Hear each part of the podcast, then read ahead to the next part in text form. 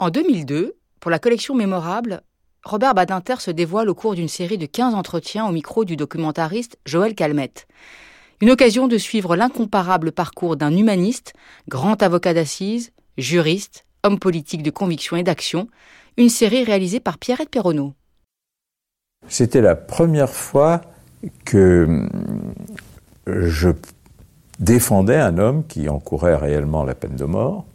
Et j'ai probablement découvert là euh, ce que cela signifiait comme intensité et comme angoisse. Souvent, euh, euh, au réveil, à l'aube, à cette heure-là, entre le réveil et, et le profond sommeil, je recherchais, je recherchais obsessionnellement. Qu'est-ce qui fait que nous avons échoué? Ils ont reconnu qu'ils n'avaient pas tué, pourquoi est-ce qu'on l'a condamné à mort Il restait le pourvoi en cassation, il restait euh, la grâce. Les choses sont allées vite. Euh, le pourvoi en cassation fut rejeté rapidement pour les deux. Je n'en étais pas surpris. Il restait la grâce. Alors là aussi, absurdement, j'avais une conviction, euh, depuis la condamnation prononcée à Troyes, le président Pompidou, euh, je pense que si euh, il est abolitionniste, ce que je croyais, il graciera les deux, a évidemment, je le savais, une très forte pression de l'administration et des syndicats pénitentiaires pour que les deux condamnés à mort soient exécutés, qu'il n'y ait pas de grâce, je me disais, même dans cette hypothèse, il refusera la grâce de Buffet et il accordera la grâce à bon temps. C'est un président de la République. Il aura témoigné ainsi à la fois de fermeté et d'humanité. Je m'étais vraiment convaincu de cela. Et euh, je ne dis pas que j'étais en paix, mais c'était plus qu'un sentiment je m'étais persuadé que les choses iraient ainsi. On avait ramené euh, Bontemps à Paris et euh, j'allais le voir presque tous les matins.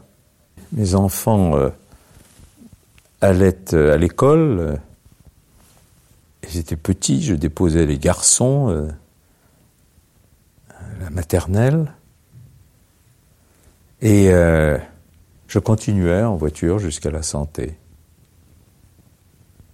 Là, je gagnais les quartiers des condamnés à mort.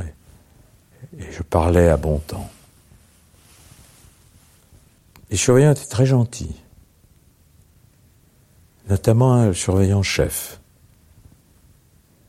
qui euh, parlait avec beaucoup de, sensibilité. Pas de sensiblerie, mais de sensibilité, de, bon temps. Et euh, Bontemps était pas angoissé, comme je l'avais vu, résigné. Lui n'y croyait pas. Je lui parlais de, ce qui l'intéressait, euh, le sport, les performances des athlètes. Je le faisais parler de, sa famille, de ses parents. Et euh, j'avais remarqué qu'il avait commencé à écrire sur un cahier. Il y avait un cahier toujours là, qui ensuite a été envoyé par euh, le maire à ses parents. Et pour écrire, il portait des lunettes petite lunette fine qu'il gardait ou qu'il avait sur le nez quand euh, j'entrais dans la cellule. Et je me disait que si la vie euh, de Bontemps avait été différente, et elle aurait pu être différente, il aurait été sans doute euh, aisément un, instituteur. Un instituteur de village dont il avait euh, le visage. Et cette espèce de simplicité dans les rapports humains.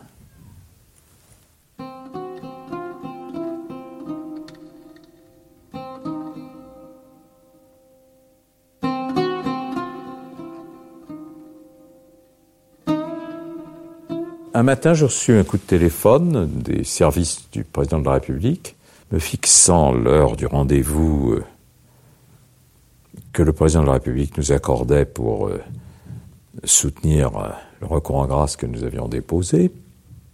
Nous allâmes à l'Élysée, tous les deux, le maire et moi. Je m'en rappelle très bien, nous sommes arrivés à pied, sous un parapluie, il pleuvait des cordes euh, traversa la cour. Et euh, nous fûmes reçus par euh, M. Pompidou avec une grande courtoisie.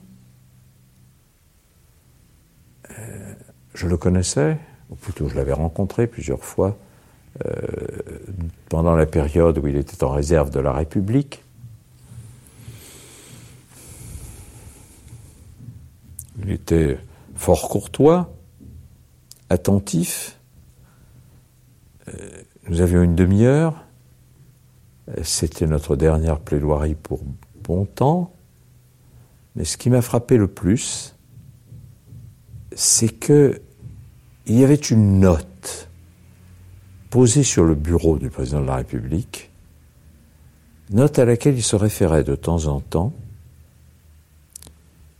qui avait dû être préparée par euh, ses services ou les services de la chancellerie? Je ne sais pas. Je ne sais pas parce que je l'ai recherchée ensuite et je ne l'ai jamais trouvée. Elle devait appartenir aux archives privées du président de la République. Et cette note accablait Bontemps. C'était ça qui m'avait frappé. C'est-à-dire que la présentation qui avait été faite au président de la République du rôle de Bontemps était non pas sans rapport avec la réalité, mais biaisait celle-ci. Euh, quasiment euh, Bontemps devenait euh, l'inspirateur, le mauvais génie de Buffet. C'était lui qui avait conçu ce projet, c'était lui qui avait entraîné Buffet, ce qui, quand on connaissait les deux hommes et leur personnalité, était à proprement parler aberrant. C'était là quelque chose d'extraordinairement angoissant, cette note. Et le président de la République, jetant les yeux sur cette note, pour nous faire telle ou telle remarque qu'il fallait contrebattre. Le maire a été très émouvant dans les quelques dernières minutes. Très. Puis euh, le président de la République nous a raccompagnés. J'avais euh, absurdement emmené avec moi euh, un petit livre sur la peine de mort que je lui laissais, euh, lui rappelant l'éclat du courant abolitionniste, comme il aimait la littérature, dans les lettres françaises. Je crois que je lui avais aussi glissé un article ou un chapitre de Camus. c'était ridicule de ma part. Mais c'était l'impossible qu'il fallait tenter. Puis nous sommes en pris congé et nous sommes repartis, tous les deux. Pas brillant quand nous traversâmes la cour de l'Élysée, toujours sous la pluie. Là. Puis nous nous séparâmes devant l'Élysée. Et là, pour la première fois, j'ai senti ma confiance s'altérer. Alors, euh, je suis retourné voir euh, Bontemps. Je savais que cette fois-ci, euh, le temps allait s'accélérer et que la décision allait être prise très vite, car c'était l'usage pour ne pas laisser le condamné dans l'attente. Il se trouvait que M. Pompidou devait faire un voyage en Afrique. Lorsque la presse euh, a pris le retour de Pompidou, que d'un seul coup, une sorte de formidable angoisse m'envahit lorsque j'entendis à la radio, le matin, que, je crois que c'était un lundi, qu'un sondage venait d'être publié dans un journal, grand tirage, proche du président de la République, et qui faisait état d'un pourcentage considérable, 67% de Français étaient partisans euh, de la peine de mort. Qu'on publie un tel sondage à un tel instant, cela m'a paru comme une euh, sorte de, de signe. Et de signe de présage funeste. J'allais à la santé, je retrouvais bon temps. Il écoutait la radio, il avait donc eu connaissance du sondage. Il m'accueillit avec son calme habituel et toujours ce sourire euh, résigné, bienveillant.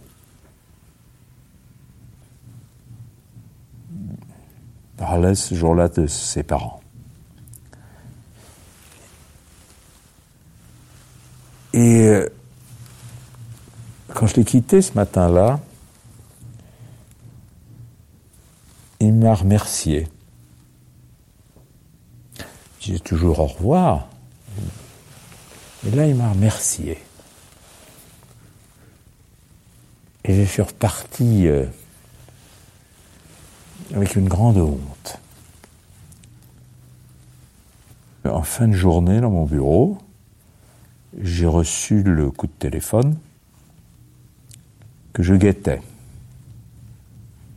C'était fin d'après-midi, après la fermeture de la prison, et la, voix d'un substitut me dit euh, euh, maître, c'est pour euh, vous aviser de ce que l'exécution de votre client Roger Bontemps aura lieu à la santé à 4 heures demain matin. Et je vis à 4 heures, il me dit oui, comme il est d'usage.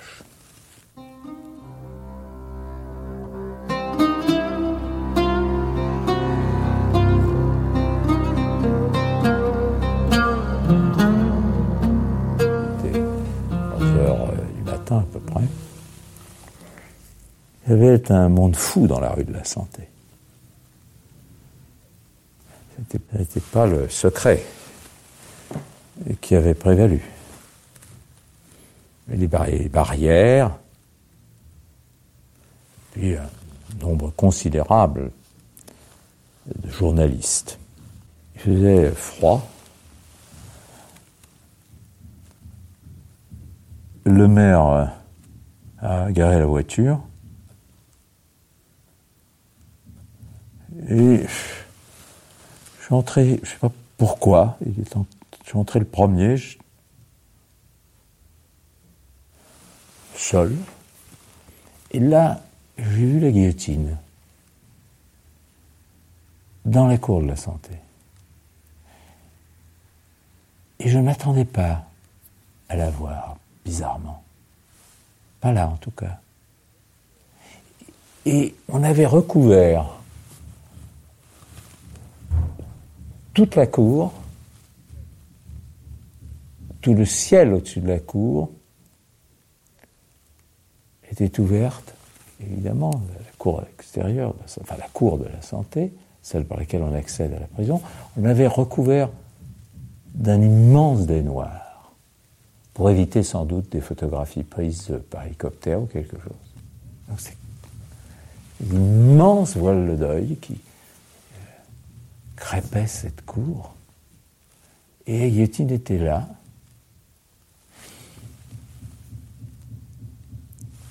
Et c'était stupéfiant à voir.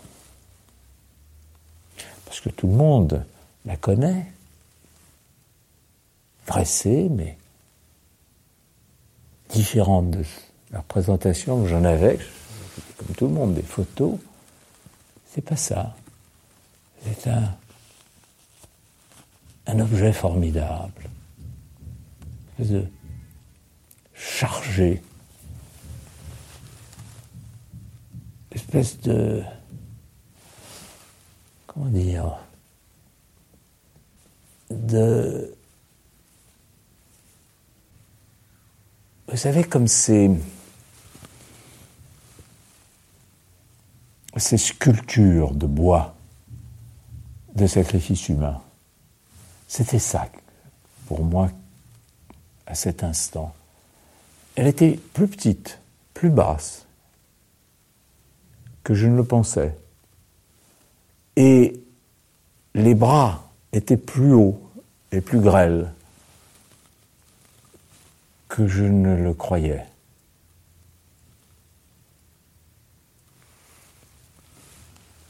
Ah oui. Et la lame était prête, bien sûr. Alors, c'est le long. Regardez, c'est le long. Et puis je suis rentré euh, dans la santé. Il y avait là aussi euh, du monde, des gens, des surveillants, des bourreaux, les assistants du bourreau. Ils sont sortis dans la cour. Mais il y a eu là ce que je n'avais jamais prévu. Le directeur nous a demandé, à nous quatre, les avocats, euh, par lequel on commence?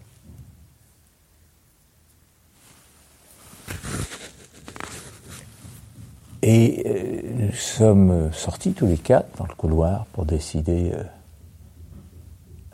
lequel de ceux que nous avons défendus serait guillotiné le premier.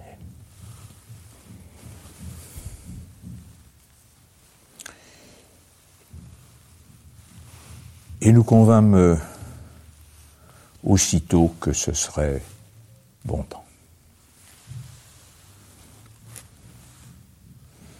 Mais c'était étrange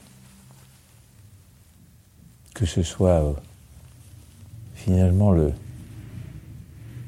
à l'homme et à moi. Là, le, le dernier service professionnel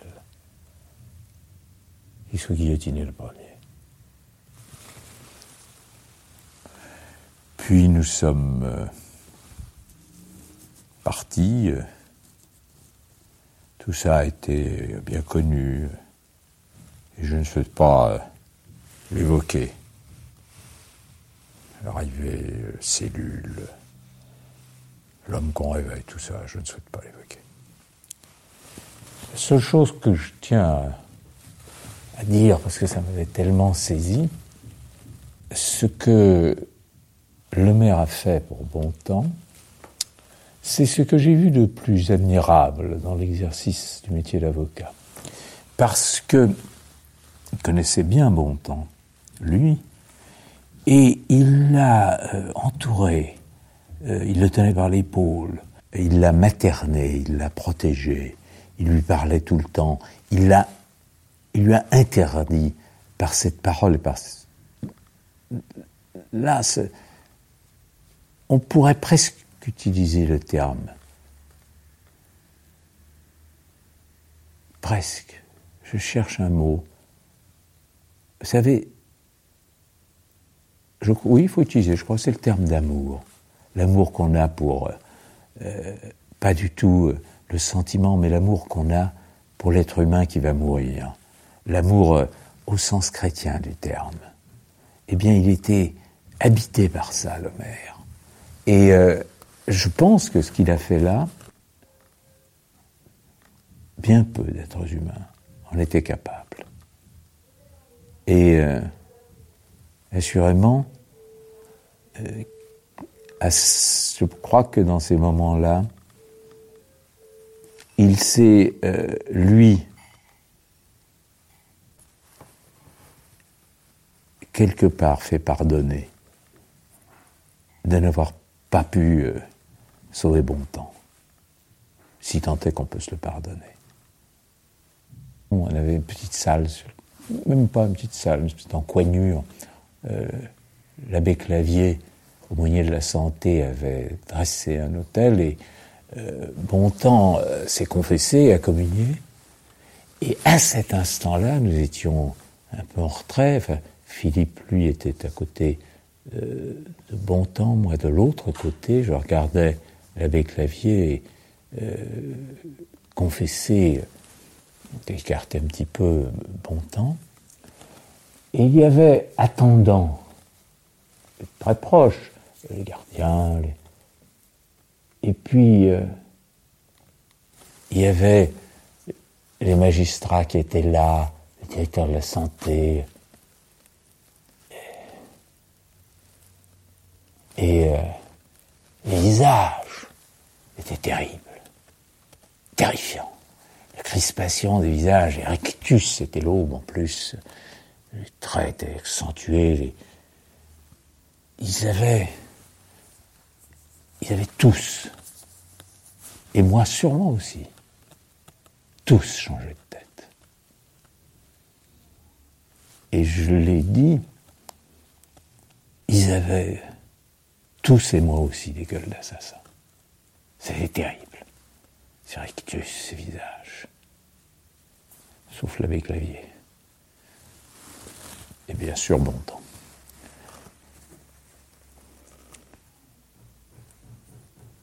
Quand nous sommes ressortis, après, les juristes se sont précipités.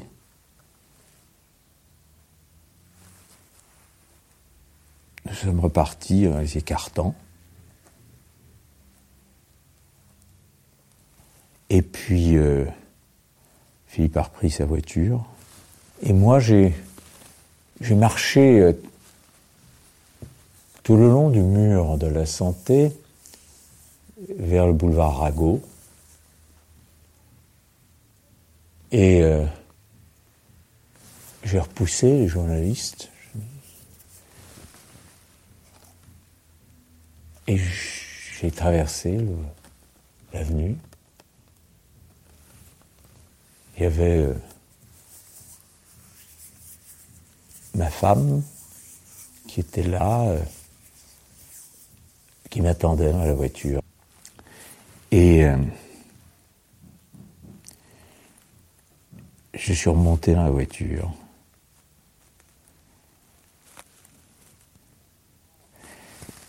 Et là, euh, je me rappelle, il y a beaucoup de, de brouillard, c'était l'aube. Elle m'a pris la main, mais machinalement, je nettoyais la vitre comme ça. Je regardais toujours ce boulevard, euh, nous montions là, vers la place d'Enfer Rochereau, tout doucement. Et moi, je, j'essuyais la vitre. C'était fini.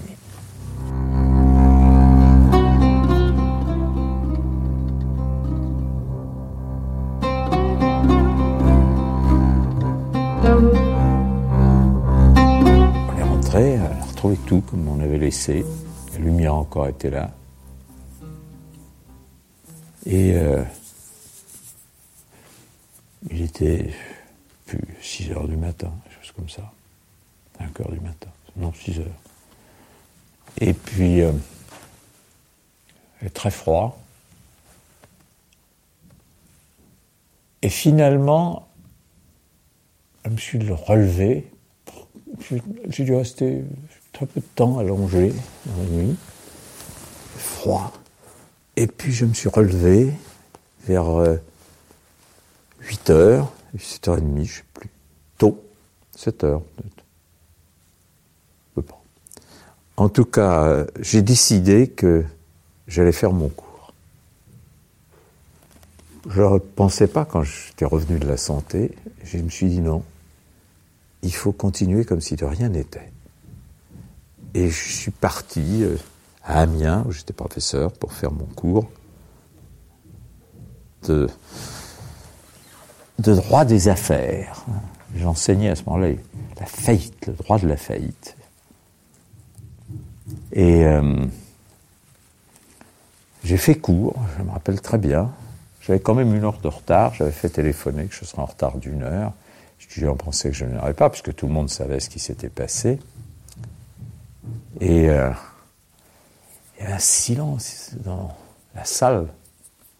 J'avais toujours les visages des étudiants qui regardaient leur professeur et décomposés sûrement,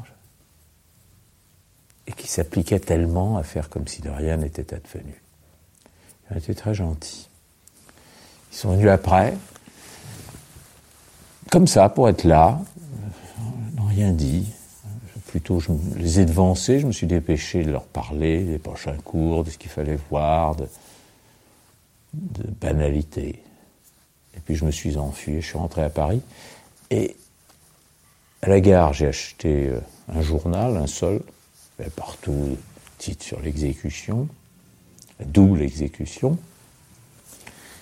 Et dans le train, j'étais très là.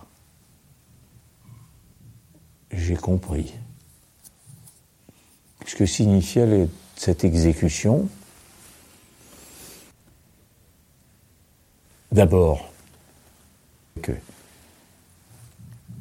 c'en était fini de toute espérance de l'abolition pendant le septennat de Pompidou, et que, en ce qui me concernait, euh, dorénavant, je, je combattrai la peine de mort de toutes mes forces et aussi longtemps qu'il le faudrait, et que l'abolition deviendrait pour moi un but, une cause première. Et je me suis, euh, dans le train, euh, entrant, euh, juré que, quel que soit le crime commis, quel que soit l'auteur, s'il encourait réellement la peine de mort, je le défendrais, s'il me le demandait et que je continuerai, je continuerai. Mais que ne pouvais pas accepter ce qui s'était passé là. Et je suis revenu là, à la gare du Nord, je suis rentré chez moi, j'ai écrit, euh, c'est tout ce que je pouvais faire encore pour bon temps, j'ai écrit aux parents de bon temps une lettre où je leur ai euh, raconté euh, qu'il était mort avec courage, ce qui était vrai. C'était important pour le père, parce que je savais que c'était un ancien combattant, euh, la guerre de 14. Je voulais beaucoup qu'il sache que son fils avait été courageux devant la mort. Et euh, à sa mère, j'ai écrit qu'il avait communié, il s'était confessé. Il avait communié parce que je savais qu'elle était pratiquante, très catholique et très pratiquante. Puis j'ai été mettre la lettre à la poste parce que c'était tout ce que je pouvais faire. Et je suis revenu chez moi euh, glacé, glacé jusqu'à l'os. Et c'était là vraiment fini. Enfin, fini. L'affaire bon temps.